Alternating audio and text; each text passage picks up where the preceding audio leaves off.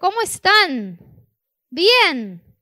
Bueno, eh, si nos estás visitando por primera vez, otra vez te quiero decir bienvenido. Somos una familia acá, una iglesia. Nos encanta recibir visitas. Así que gracias por estar. Esperamos que hoy eh, puedas recibir muchas cosas en tu interior y principalmente para tu vida emocional que puedas eh, recibir herramientas eh, de parte de Dios para vencer toda ansiedad. Amén. Muy bien, bueno, a ver, ¿cuántos acá se consideran una persona ansiosa? Eh, bueno, ¿cuántos de ustedes les molesta o les enoja las personas lentas? ¡Ajá! ¿A cuántos de ustedes les enoja cuando el Wi-Fi tarda más de un minuto en conectarse en el celular? ¿Cuántos de ustedes cuando llaman al ascensor, no sé si se dice llaman, pero eh, bueno, tienen que entrar al ascensor y tocan el botón del ascensor y tarda uno o dos minutos si no viene, ustedes lo siguen tocando? Bueno, bueno, ¿saben por qué? Porque nosotros somos una sociedad acelerada, ¿ok? Somos una generación ansiosa y acelerada. No podemos esperar las cosas, nos pone nerviosos, las cosas lentas.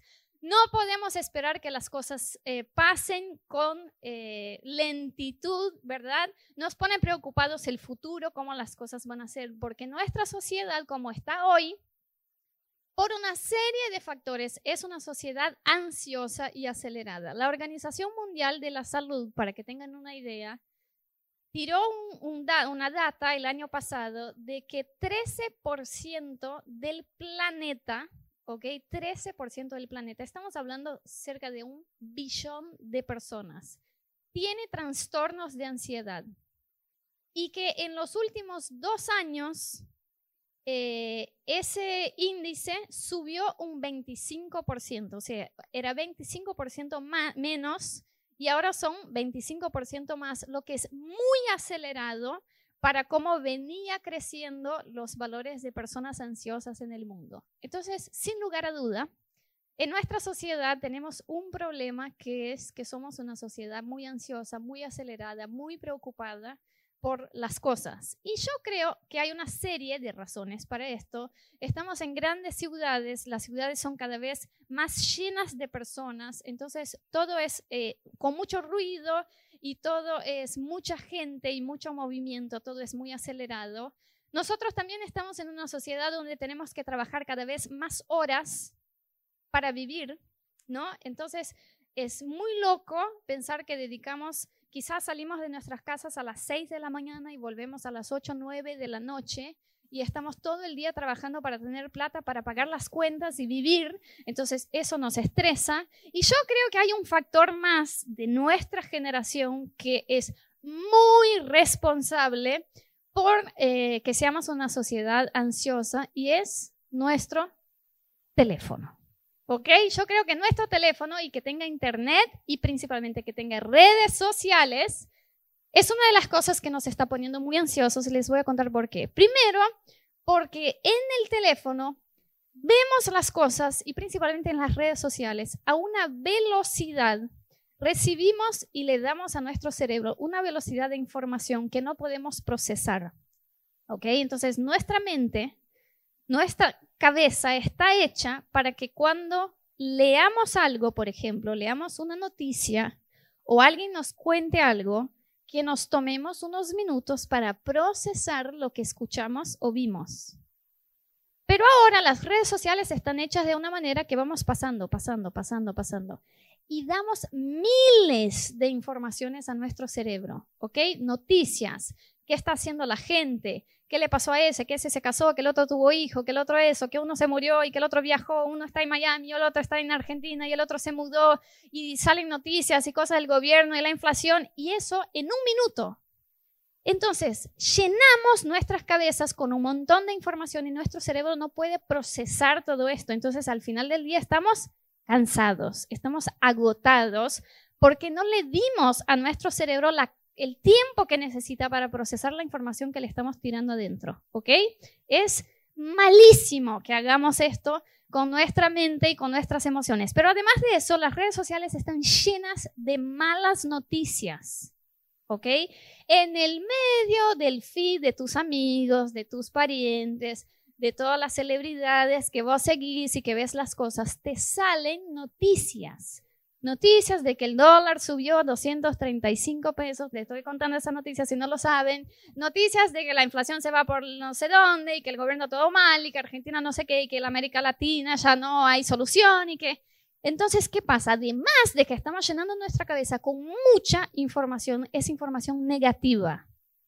Y toda información negativa que mandamos adentro de nuestra cabeza, si no filtramos esto y decimos, esto no es parte de lo que yo creo y de lo que yo espero y de lo que voy. Eso absorbemos en nuestras emociones. No sé cuántos de ustedes ya les pasó alguna vez de sentarse frente a la compu o al celo o a, la tele y estar mirando las noticias y cuando te levantas de ahí estás triste o estás preocupado y, y tardás en darte cuenta de que no es que te pasó nada, sino que te impactó lo que escuchaste, ¿no? En, la pandemia pasó mucho eso, la gente se sentaba y veía que se mueren, que se mueren, que se mueren, y que el COVID y que es el fin del mundo, entonces uno estaba con mucho miedo al recibir tanta información negativa. Pero hay algo más, y que quizás sea peor de las redes sociales, y es que en las redes sociales estamos viendo vidas de personas que no son reales, ¿ok? Las celebridades nos han dicho ya, gente, lo que mostramos acá no es nuestra vida mostramos una vida perfecta, acá siempre estamos maquilladas, hermosas, felices, con plata, disfrutando, pero nuestra vida es un caos. Pero ¿qué pasa? Es lo que vemos. Entonces, cuando vemos a nuestros amigos, a la gente, que todos están bien y que todos parecen estar felices y contentos y tienen éxitos en sus vidas y nosotros no, eso nos pone más abajo. Entonces, le damos mucha información a una velocidad muy grande información negativa y nos comparamos con la perfecta vida de los demás y nos vamos poniendo más abajo. Y por último, lo que hacen las redes sociales y el teléfono es que nos saca del mundo real, entonces podemos sentarnos en el sillón de nuestras casas y estar al lado de nuestra familia y que todos estén cada uno en su teléfono mirando dos horas de información en este teléfono y llenando nuestra cabeza con un montón de cosas que no podemos procesar, que son negativas y que nos parecen sentir inferiores. ¿Por qué hacemos esto, gente? No lo sé, pero nuestra generación vive así. Se suma a eso que estamos en una ciudad muy grande, que todo pasa muy rápido y que tenemos que trabajar y vivir preocupados con la provisión financiera que tenemos que tener a fin de mes. Y a esto, que es la base, sumamos nuestros problemas personales. Entonces, los problemas que tenés, los quilombos con tu familia, lo que tenés en tu trabajo, lo que tenés en tu faco para estudiar, y entonces nos volvimos una sociedad estresada. Nos volvimos una sociedad ansiosa, preocupada por el futuro. Y eso está lejísimo de lo que esta palabra nos quiere enseñar a vivir. Entonces la pregunta del millón hoy es, ¿cómo podemos vivir en paz en una sociedad así? ¿Cómo podemos encontrar verdadera paz y tranquilidad en nuestro interior y descanso en una sociedad como esta? Y yo creo de todo mi corazón que la respuesta no la debemos buscar en nosotros mismos, ¿ok? La semana pasada Rodo nos compartió un poco sobre cómo hay formas equivocadas de intentar vencer a la ansiedad. ¿Cómo podemos buscar cosas que no son la respuesta para la ansiedad? Y no es que está mal, por ejemplo, el deporte, la terapia, eh, ir a un psiquiatra, eh, viajar, salir de vacaciones, eh, mirar una película que te gusta, hacer meditación, lo que sea. Son cosas que no solucionan al problema. ¿Ok? Lo que hacen es que tapan un poco los síntomas de nuestro estrés y de nuestra ansiedad, pero no solucionan el problema. Cuando vos tenés, por ejemplo, un aparato en tu casa, un electrodoméstico, algo, y tiene un desperfecto, ¿está bien? Está muy bien dicho, ¿no? Me sentí tiene un desperfecto tu aparato en tu casa, ¿a dónde tenés que buscar la información de cómo se soluciona eso? O deberías, en el manual del fabricante. O en Google, bueno, bueno. puede ser más fácil. Pero ¿quién tiene la posta de cómo se arregla algo en un aparato? ¿Quién lo hizo? Bueno, Dios nos hizo gente y Dios nos hizo con un propósito, con un plan de que tuviéramos una vida de paz. La Biblia es muy clara en decirnos que la vida que Dios tiene para nosotros es una vida llena de paz. Si no estamos encontrando paz, no debemos buscar esa respuesta en nosotros, ¿ok? Porque esa persona que te ayuda, ese psiquiatra, ese terapeuta, esta amiga que te escucha, son otros seres humanos que están bajo el mismo estrés y ansiedad que vos. Esa respuesta la tenemos que buscar en nuestro fabricante, tenemos que buscar en nuestro creador. Tenemos que volver a la origen, a la esencia y decir, Dios, ¿cómo es esta vida que nos hiciste para vivir llena de paz? Porque la verdad es que acá no la estamos encontrando. ¿Ok? Entonces, esa respuesta está en Dios. La fórmula para vencer a la ansiedad y no tapear a la ansiedad, vencerla está en Dios. Entonces, quiero leerles un verso que está en Filipenses 4, eh, verso 7, y dice así. Y la paz de Dios, que sobrepasa todo entendimiento, cuidará sus corazones y sus pensamientos en Cristo Jesús. La paz de Dios, que sobrepasa, que va más allá de lo que podemos comprender, cuidará tu corazón y tus pensamientos en Cristo Jesús. Esa es una promesa que Dios nos hizo. Que la paz de Él que es una paz que no se puede comprender con la mente humana, y ya les voy a decir por qué. Esa es la paz que Dios nos va a dar para cuidar, guardar nuestras emociones y nuestros pensamientos. Este verso es bastante conocido eh, y la gente suele decir cuando está necesitando paz, no, la paz de Dios guardará mis pensamientos, mi corazón en Cristo Jesús. Pero hay un verso anterior, es muy importante cuando leamos algo en la Biblia que encontremos el contexto de esto. ¿Quién estaba diciendo esto? ¿Por qué? ¿Para qué? Y que leamos unos versos antes y unos versos después de este verso que estamos estudiando para entenderlo. Entonces, esto está en un contexto que si leemos un poquito antes, dice así, vamos a leer ahora el verso 6 y 7, dice así, no se inquieten por nada más bien, en toda ocasión, con oración y ruego, presenten sus peticiones a Dios y denle gracias. Y la paz de Dios, que sobrepasa todo entendimiento, cuidará sus corazones y pensamientos en Cristo Jesús. Entonces, lo que este texto está diciendo, en realidad, todo este capítulo de Filipenses 4 está dando una serie de instrucciones a los cristianos de cómo debían vivir, y entonces llegan esta parte que dicen, no estén ansiosos por nada, no se inquieten por nada, no se preocupen por nada. En lugar de esto, pidan a Dios con oración y ruego lo que ustedes necesitan. Entonces, lo que la Biblia está diciendo acá es, cuando ustedes estén ansiosos, estén preocupados, estén estresados, ¿ok? Estén inquietos por algo, tienen que llevar esta inquietud, esta ansiedad a Dios, a la presencia de Dios y pedirle a Dios a través de la oración lo que ustedes necesitan.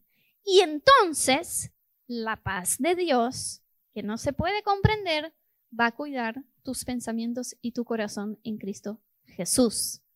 Entonces, la paz de Dios que guardará nuestros pensamientos y nuestro corazón en esta sociedad, en esta generación que estamos viviendo, esta paz viene de una relación personal con Dios. Porque cuando la Biblia dice que la paz de Dios guardará nuestro corazón, está diciendo que guardará nuestro corazón luego de que nos dijo que, tenemos que traer a Dios nuestra ansiedad.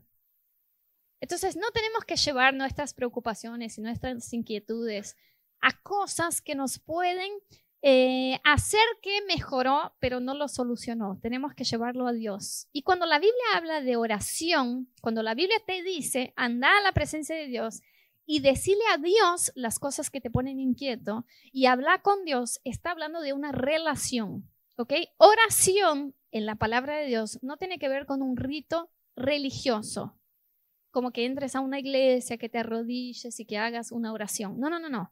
Cuando la Biblia habla de oración está hablando de una conversación con Dios, está hablando de una relación con Dios. Entonces, la Biblia nos está apuntando que para recibir la paz de Dios en nuestros corazones, tenemos que tener una relación con Jesús y llevarle a Él nuestras preocupaciones. ¿Tiene sentido? Muy bien. Em, quiero leerles otro verso que está en Juan 14, 27, que dice lo siguiente. La paz les dejo, mi paz les doy. Estaba hablando Jesús.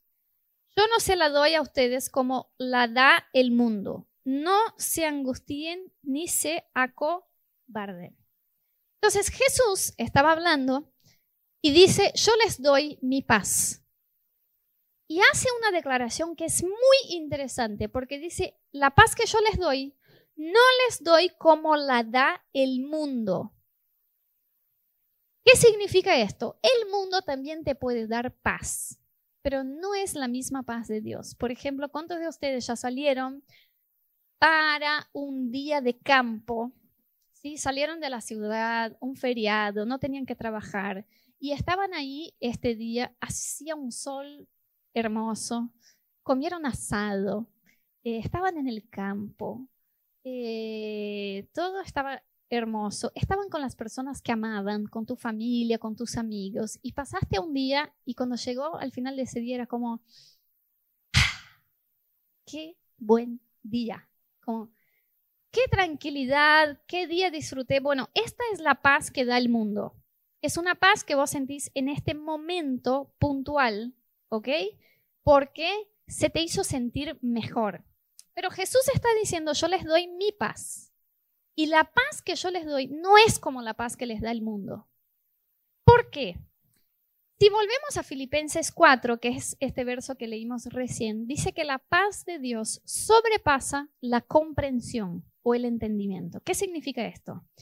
Que es una paz que no tiene sentido naturalmente.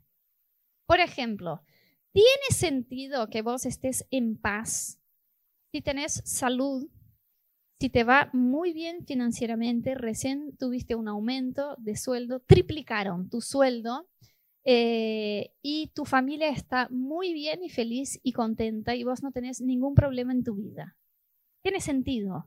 No tiene sentido que vos estés en paz si estás con una enfermedad o si estás en dificultad financiera o si tenés problemas familiares o si tenés dudas con relación a tu futuro, si no sabes tu propósito. No es lógico que vos sientas paz en medio de una circunstancia difícil. Bueno, esta es la paz que te da Dios.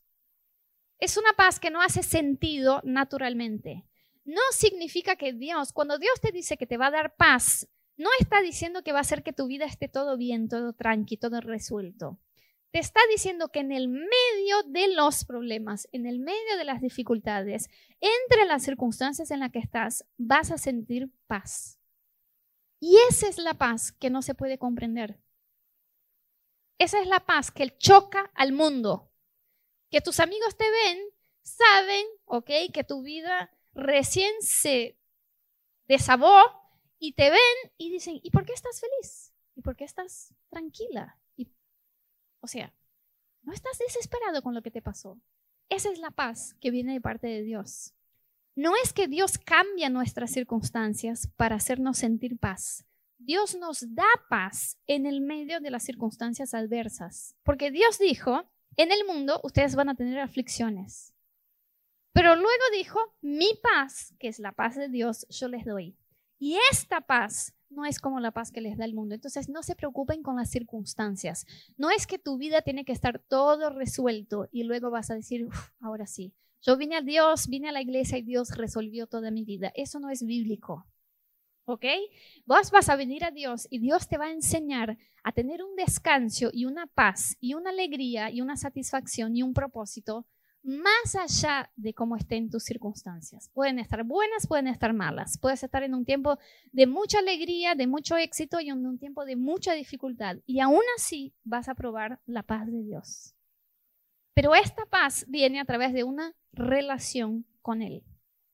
Eh, yo hace un tiempo, creo, porque tengo este recuerdo en mi cabeza, que yo les conté en alguna prédica una historia que viví con Meli y Dani, mis hijos, que me hablaba mucho sobre cómo podemos encontrar la paz de Dios y qué significa el descansar en Dios.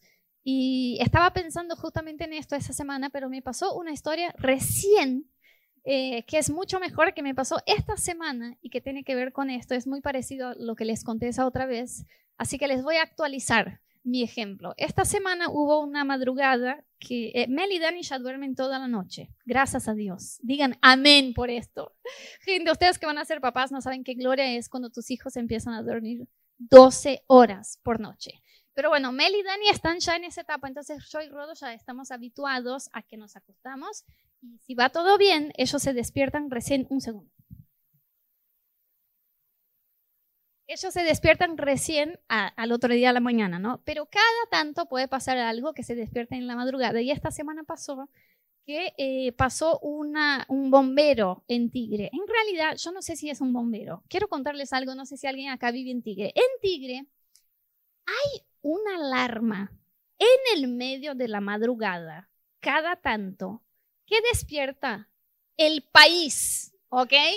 Es como que yo no sé si es un, yo creo que es bomberos, pero es una alarma, gente, que en serio, parece que está al lado de tu cama, pero que es como que se está terminando el mundo. Es algo muy, muy alto. Yo me asusto, Rodo se asusta. Entonces, esta, esta semana sonó ese bombero y Meli vino llorando a la habitación. Porque viene así, ¿no? Y entra y yo me despierto. Meli, ¿qué pasó? ¡Mamá! Y digo, bueno, Meli, pero es solo el bombero, está yendo a apagar el fuego a algún lado. Mira qué bueno, es súper copado. Bueno, y no, mamá, estoy muy asustada. Y yo le dije, bueno, no pasa nada, el bombero ya, ya yo quiero estar con vos. Entonces yo abrí así, porque cuando tengo sueño, les voy a confesar que lo más fácil es dejarla subir a la cama. Entonces abrí así la frazada y digo, ven y Meli. Y Meli vino y se, se acomodó entre mí y entre Rodo. Y bueno, se durmió y al minuto, ¿qué pasa otra vez? El bombero. Entonces cuando empezó, que empieza así, va, gente. Y va, gente, va subiendo, subiendo, subiendo. No saben lo que es. Bueno, entonces, fue muy bueno, ¿no?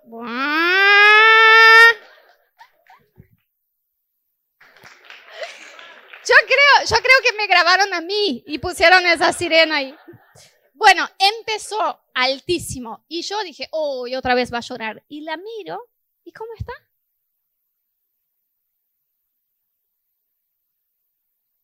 Pero ni se movió, no se despertó, no nada. Entonces yo otra vez me di cuenta, lo mismo que me di cuenta con este otro ejemplo que les había contado, que es que la paz de mis hijos y más que la paz, la seguridad de mis hijos está en mí, en Rodo. Puede pasar lo que sea, el ruido que sea, la tormenta que sea, la lluvia, rayos, truenos, bombero, ambulancia. Si están conmigo, están bien. Entonces yo digo, qué loco, ¿no? Porque ella tiene la noción de que, no sé qué piensa que Rodo y yo somos, que somos superhéroes, pero que si está con nosotros, no va a pasar nada. Puede haber bombero, puede haber sirena, puede haber tormenta, pero si está con nosotros está bien. Nunca la vi llorar y tener miedo estando con nosotros. Tiene miedo cuando le pasa una circunstancia así y está lejos de nosotros, pero cuando se acerca, se le va. Y nosotros deberíamos ser así con Dios. Lo que nos da miedo, que es la incertidumbre, la economía, eh, la enfermedad, lo que les pueda pasar a nuestra familia, cuando estamos en Dios, este miedo debería irse. No es la ausencia del problema que nos saca el miedo, porque en este mundo vamos a tener problemas. Esa es otra promesa que nos hizo Jesús. Pero Él dijo, si ustedes están en mí, yo les doy mi paz. Entonces vos vas a ser como Meli, durmiendo en mi cama con la sirena del bombero. Todo se está, pero desabando en el mundo afuera. ¿Y vos estás? Paz. ¿Por qué? Porque estoy en Jesús. La paz, gente, es una persona. La paz no es una circunstancia tranquila. La paz no es una vida sin problemas. La paz es una persona y esa persona es Jesús. La paz no es que no me pasen tales cosas o que me pasen tal cosa. La paz no tiene que ver con nuestras circunstancias. La paz no tiene que ver con lo que nos está pasando. La paz tiene que ver con que estemos en Cristo. Y esta persona es la paz. Y Él nos va a dar esta paz que no se puede comprender con la mente porque no tiene que ver con lo que estamos viviendo, sino con que estemos en Él. Y así como yo soy la paz de mis hijos y la seguridad de mis hijos, Jesús quiere ser tu paz y tu seguridad. Que vos enfrentes lo que sea, todo eso que te da miedo con relación al futuro, todo lo que es incierto, todo lo que te preocupa hoy, que vos decís, tengo, hay un peso en mi corazón que es esta circunstancia. Que vos cuando estés en él tengas paz. La situación no se resolvió, la circunstancia no cambió, pero vos tenés la paz de Cristo. ¿Cuántos, ¿A cuántos les gustaría probar este nivel de paz? Esa es la verdadera paz, porque la paz que nos da el mundo se va.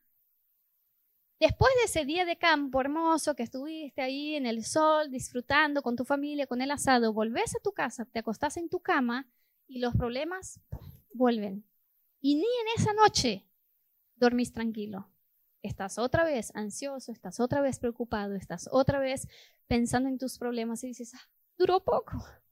¿No? Haces una sesión de terapia, le hablas todo a tu psicólogo, te saca toda la carga del pecho, dices, ay, qué alivio. Y al día siguiente decís, ay, duró poco, ya estoy estresado otra vez, ya estoy. Todo lo que hagamos, todo lo que hagamos para eh, resolver nuestras inquietudes fuera de la presencia de Dios es maquillar nuestra ansiedad. Es un maquillaje. El maquillaje puede hacer que alguien parezca lindo, pero el maquillaje no hace que la persona sea linda, ¿ok? Vamos a pensar así, si agarramos una persona fea, yo sé que el feo es variable, el concepto de feo según cada uno, pero una persona que a vos te parezca muy, muy fea, ¿ok? Agarramos a esta persona y la ponemos en las manos del mejor maquillador que hay. Y le hacemos unas fotos hermosas y le metemos un Photoshop encima. ¿Va a estar linda o no? Sí, obvio, por supuesto. Pero ¿es linda? No está maquillada. Eso es lo que hacemos con nuestra ansiedad.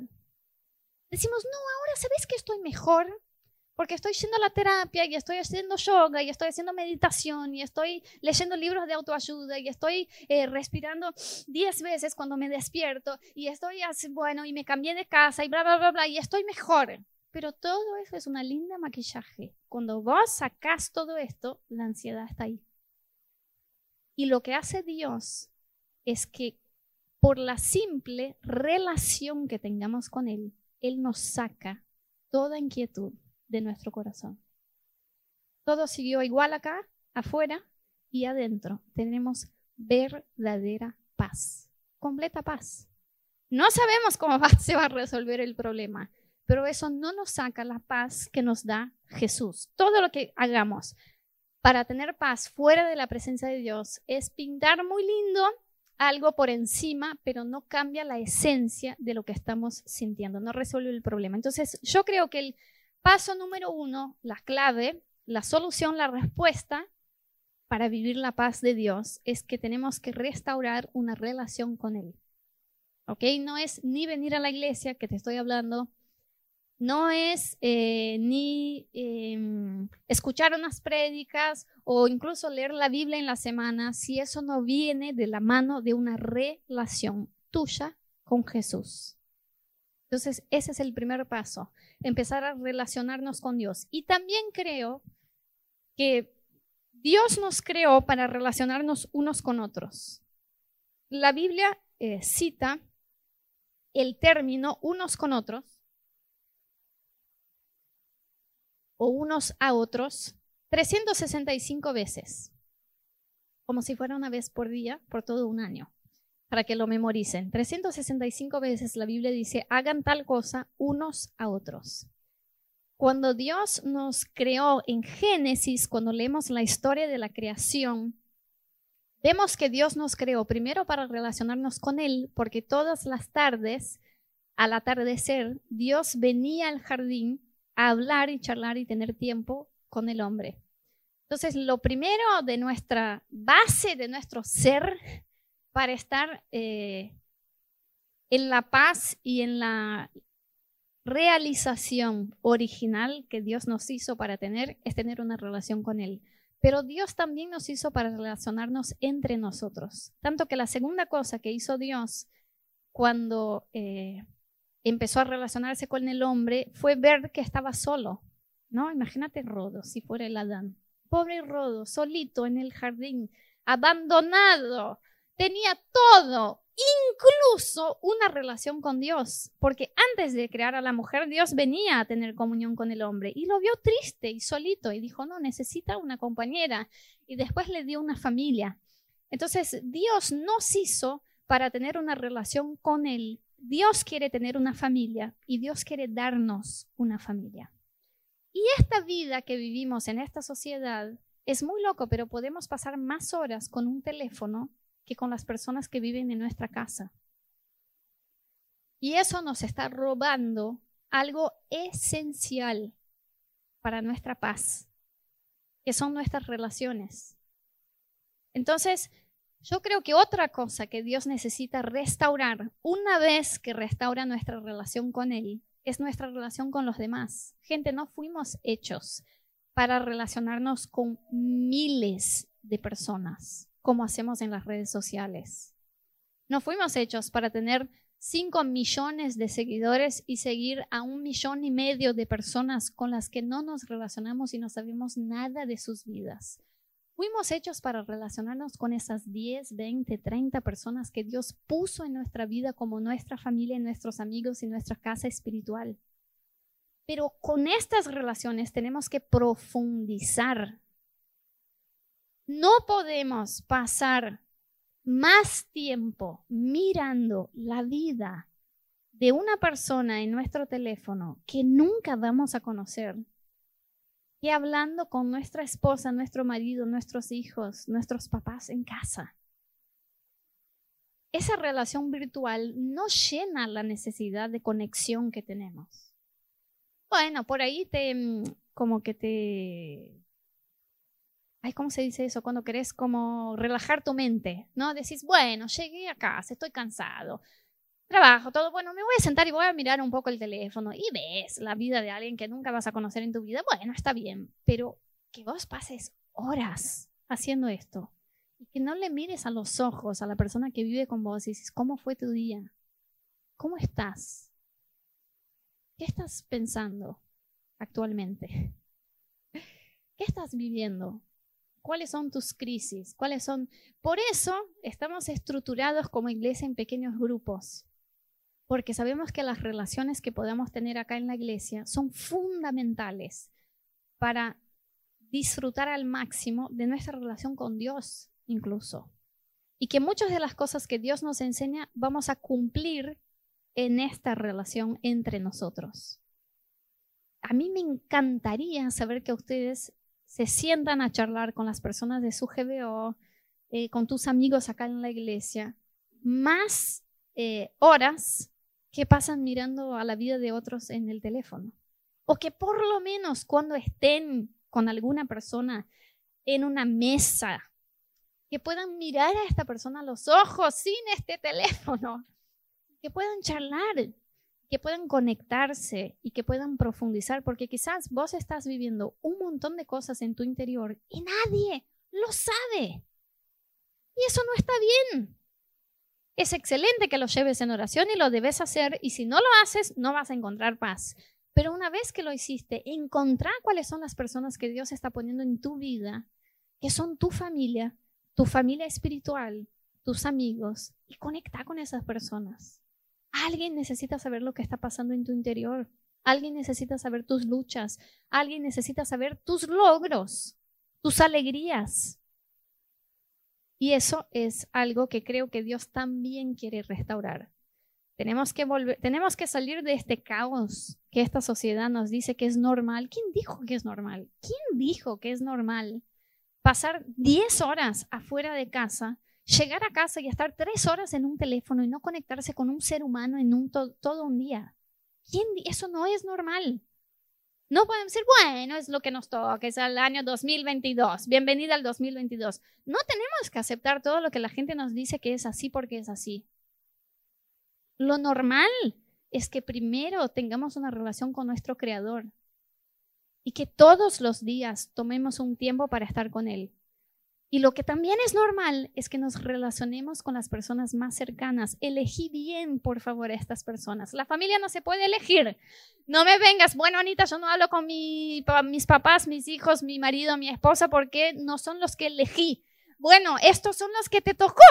Eh, pero además de tu familia, elegí bien las personas con las que vas a compartir tu vida, tus emociones, tus sentimientos sobre todo, si te puedo dar un tip, porque la prédica no es sobre esto, hay una característica sola que tenés que ver en la vida de una persona con la que vas a abrir tu vida, es que esa persona camine firme con Dios, para que los consejos que te dé, para que el apoyo que te dé venga de parte de Dios. Pero necesitas esto, necesitas relaciones, necesitas amistad, necesitas ser escuchado y escuchar. Gente no es un billón de personas.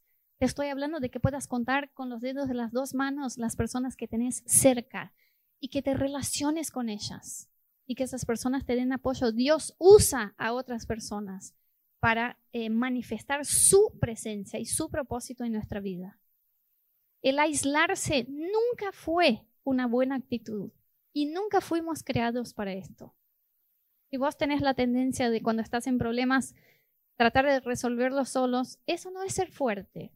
Eso es ser torpe, porque Dios nos hizo para que en estos momentos de debilidad encontremos primero fuerza en su presencia y segundo, fuerza y consejos en otros.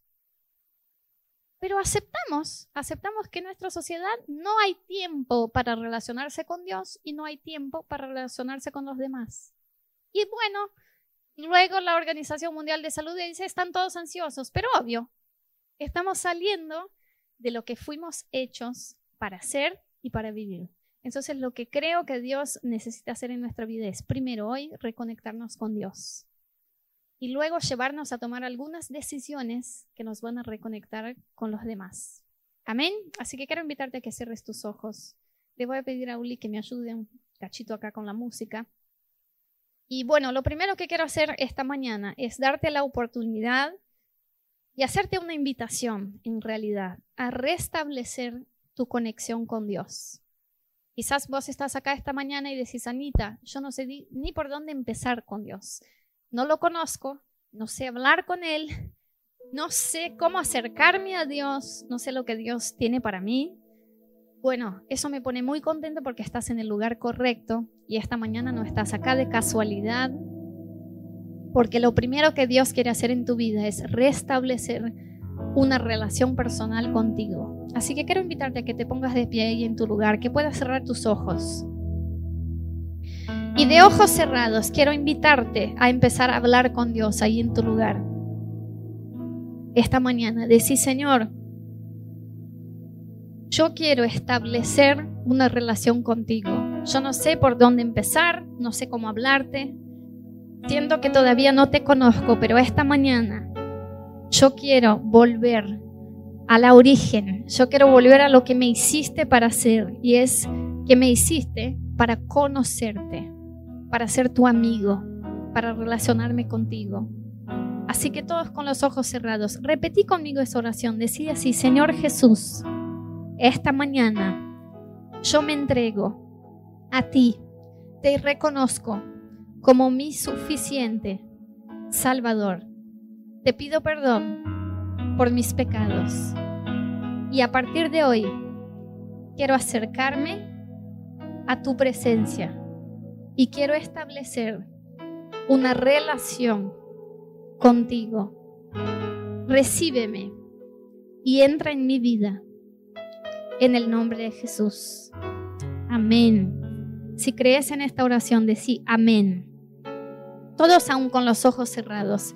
Si esta mañana vos estás acá y sos una de esas personas que necesita restablecer una conexión con Dios, que decís, hoy estoy acá porque quiero empezar a relacionarme con Dios. Levanta una de tus manos ahí en tu lugar. Nadie te está viendo, pero Dios sí te está mirando. Gracias Jesús. Gracias por cada persona que esta mañana está dando un paso en su corazón, en su interior, y está diciendo, yo me acerco a ti, Jesús. y yo quiero restablecer esa conexión. Yo oro, Jesús, para que tu presencia venga sobre la vida de cada una de estas personas, que vos puedas entrar en estos corazones y hacer una transformación completa, darles propósito y vida y alegría y paz, Dios, y que puedan conocer lo que hiciste y lo que vas a hacer en la vida de cada uno de ellos. Para ustedes que levantaron la mano, yo les quiero decir algo. La Biblia dice que Dios hace una gran fiesta en el cielo por este día que vos tomaste la decisión de acercarse a Jesús. Y que Dios no lo toma como de menos. Dios conoce tu nombre, tu vida, tus circunstancias. Y Él está entrando en tu corazón y va a ser una gran transformación si vos le permitís cumplir su propósito en tu corazón. Ahora también quiero darte la oportunidad de poner tu vida delante de la presencia de Dios. Esta mañana, si vos necesitas paz, si decís, Señor, yo estoy dejando que las circunstancias, que las preocupaciones, que el miedo me tornen ansioso, y esta mañana quiero recibir la paz, no como la paz del mundo, la paz que es Jesús. Así que abrí tus manos y deja que permití con que el Espíritu Santo esta mañana pueda ministrar tu corazón, pueda ministrar tus emociones y que toda esa tormenta interior, toda preocupación, toda ansiedad, toda incertidumbre, toda inquietud, que Él, Jesús, que esta persona pueda acercarse ahora mismo a tu corazón y hacer que se calme. Que se calme todo miedo, que se calme toda inquietud, que se calme todo estrés y que vos puedas descansar.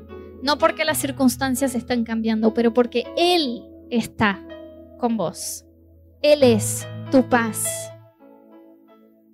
Señor, te pido esta mañana que nos que puedas hacer algo sobrenatural en nuestros corazones, Dios, que aun que nuestras circunstancias no cambien en este momento, que salgamos de este auditorio distintos en nuestro corazón, que salgamos confiados, descansados, que podamos saber, Dios, que si vos estás con nosotros, todo está bien todo está bien porque vos tenés el control de todas las cosas en tus manos. Vos tenés un futuro y una esperanza para nosotros.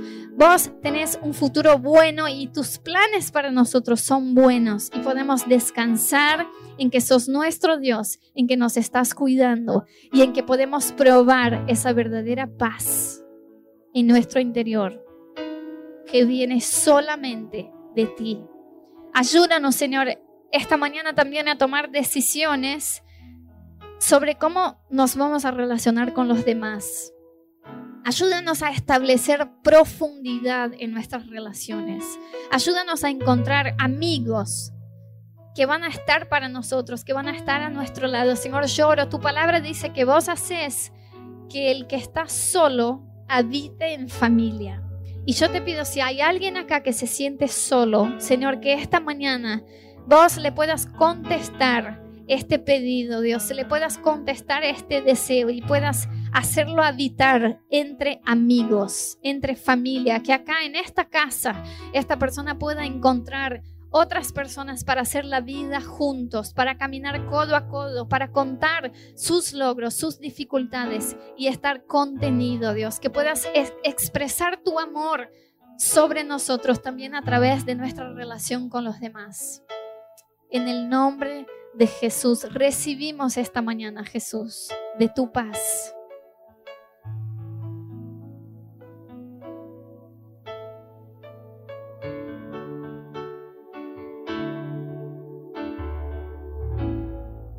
Vamos a adorar a Dios unos minutos más para que vos puedas ir aún más profundo en esta presencia de Dios y recibir de la paz de Dios esta mañana sobre tu vida.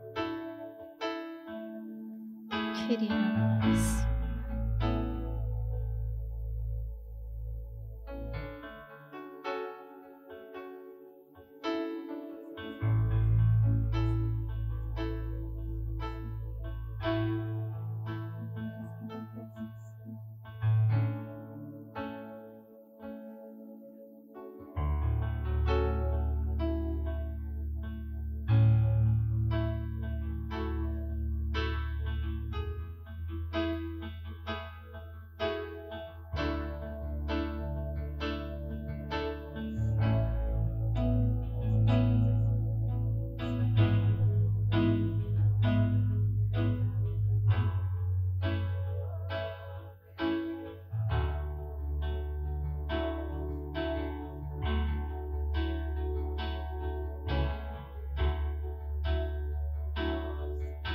Levanta bien alto tus manos esa mañana. Decirle es el Cordero.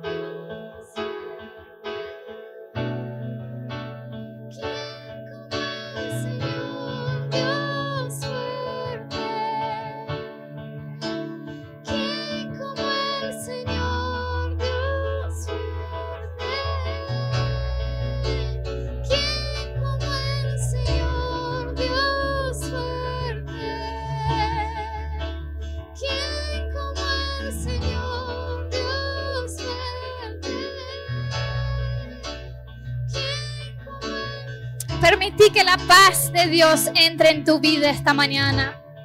Permití que la presencia de Dios entre en tu vida esta mañana. Permití que Él, que es la paz, pueda tomar tu corazón, pueda tomar tus pensamientos, pueda tomar tus miedos, tus inquietudes esta mañana. Que vos puedas entender que Jesús es todo lo que necesitas, que Jesús es tu seguridad, que Jesús es tu paz. Nadie es como tú, Jesús.